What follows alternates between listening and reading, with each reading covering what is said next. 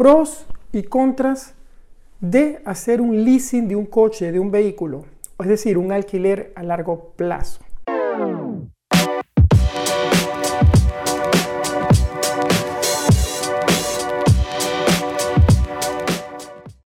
El día de hoy quiero conversar contigo acerca de lo que para mí son los pros y los contras de tener un carro en modo de leasing, un coche en modo de leasing. Pero antes, déjame que te cuente las razones por las cuales yo hago leasing y por eso quiero hacer este video para ti.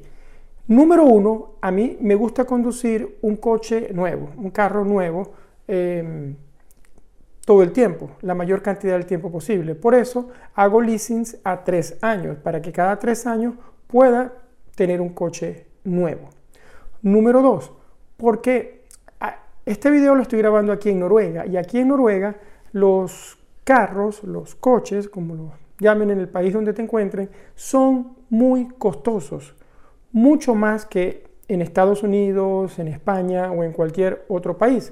Por esa razón, yo me he inclinado para poder tener un coche nuevo o la mayor cantidad del tiempo a esta figura del el leasing. Y número tres, a largo plazo, en mi opinión, yo pierdo menos dinero, aunque siempre se pierde dinero cuando se tiene un carro nuevo, porque es un activo que se devalúa muy rápido, pierdo menos dinero a través de la figura del leasing del coche. Bueno, habiéndote dado mis razones por las cuales yo hago leasing aquí en Noruega, eh, tal vez sería diferente si estuviera en otro país, pero hoy en día vivo aquí en Noruega. Quiero hablarte de esos, voy a darte tres pros y tres contras de hacer leasing para que tú mismo hagas tu análisis. Por ejemplo, eh, vamos con los pros primero. El número uno es que vas a poder tener un carro nuevo cada tres años. Es decir, eh, haces un contrato con una compañía, sacas un coche y lo puedes cambiar a los tres años. Es decir, que relativamente siempre vas a estar conduciendo un carro nuevo. Número dos, en los pros. Eh, los gastos de mantenimiento de, ese coche van a ser programados, es decir, tienes un mantenimiento al año, quizás si estás en un, país como este tienes que cambiarle los cauchos, las llantas eh, dos veces al año y eso es algo que te va a generar un costo, pero es un costo programado de mantenimiento. Y otro pro es que vas a poder tener un carro nuevo cada tres años. Entonces, básicamente eh, esas son las ventajas que yo le veo al leasing. Ahora, vamos a hablar de, las, de los contras, de las desventajas que tiene hacer un leasing también. Bueno, número uno, no es tu carro. Realmente estás contratando un servicio, pero no es eh, algo que, que te pertenece, así que no puedes, por ejemplo, si estuvieses en una situación donde tus ingresos bajan, no vas a poder alquilarlo a un tercero, como ocurre que muchas personas alquilan sus carros a través de muchas páginas de internet en estos países donde se puede alquilar. Eso está prohibido cuando tienes un leasing porque no es tu carro. Eh, número dos, dentro de los cons, es que tienes la limitación de cuántos kilómetros vas a recorrer. Es decir, tú haces un contrato de leasing y es estipulado a tantos kilómetros o millas y no te puedes pasar.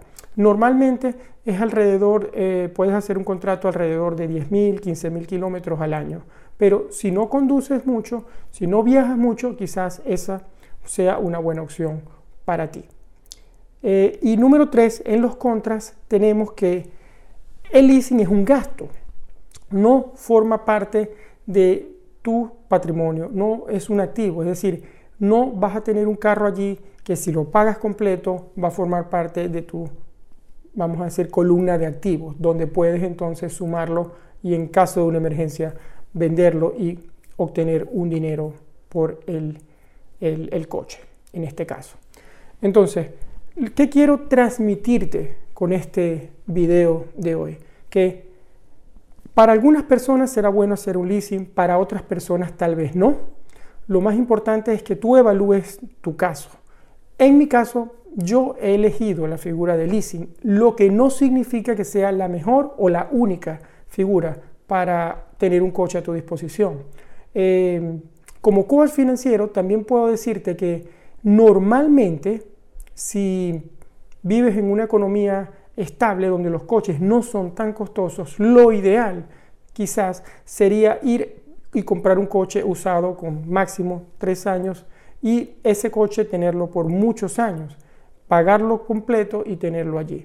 Ahora, eh, si eres, y sobre todo si eres una persona que te gusta rodar mucho, pero si eres una persona que te gusta, como es mi caso, tener un coche nuevo eh, cada tres años, entonces quizás la figura de leasing es mejor para ti, con todos y sus pros y sus contras. Eh, este video es más para, para, bueno, para que veas esas opciones, porque si te hablamos de la parte numérica, eh, normalmente cuando compras un carro, inmediatamente al salir de la puerta del concesionario ya pierde un 10%, y un año después es otro 10%, ya un 20%, en promedio, no todos los carros se devalúan igual, pero son, puede llegar hasta un 50% o un 60% de devaluación a los tres años, y cuando lo vas a vender, tienes que pagar, eh, o sea, el que te paga va a pagarte con un precio muy devaluado. Y en el caso particular de Noruega no es fácil vender los carros usados así, en mi experiencia. Adicionalmente, cuando haces el leasing en Noruega, también puedes hacerlo con o sin inicial, eh, pero lo más importante es que va a estar muy relacionado a qué tanto conduzcas tú. En, este, en esta época de la pandemia, yo por ejemplo me he dado cuenta, yo que soy una persona que no conduce mucho, no consume muchos kilómetros, eh, la figura de leasing me ha funcionado mejor todavía, porque pago por el uso que le doy al coche, realmente por los kilómetros que ruedo, y pago acorde al coche, a la gama que he escogido también, cosa que es muy importante. Los coches de alta gama normalmente se deprecian menos son más robustos y, duran más. Pero hoy en día prácticamente todos los carros nuevos son buenos. Así que te dejo esta reflexión, te dejo mis pros y los contras y te dejo mis razones para que tú mismo hagas tus cálculos y evalúes. Y me gustaría que me contaras aquí en los comentarios cómo lo haces tú, eh, qué cálculos haces, qué pregunta tienes. Me gustaría entrar en contacto contigo por aquí. Si te gustó este vídeo y quieres que te grabe más vídeos como este o de algún tema en particular, también escríbemelo en los comentarios. Bueno, te veo el próximo jueves. Un abrazo y no olvides suscribirte a este canal y ayudarme a llevar este mensaje de finanzas personales a muchas personas más. Hasta el próximo jueves.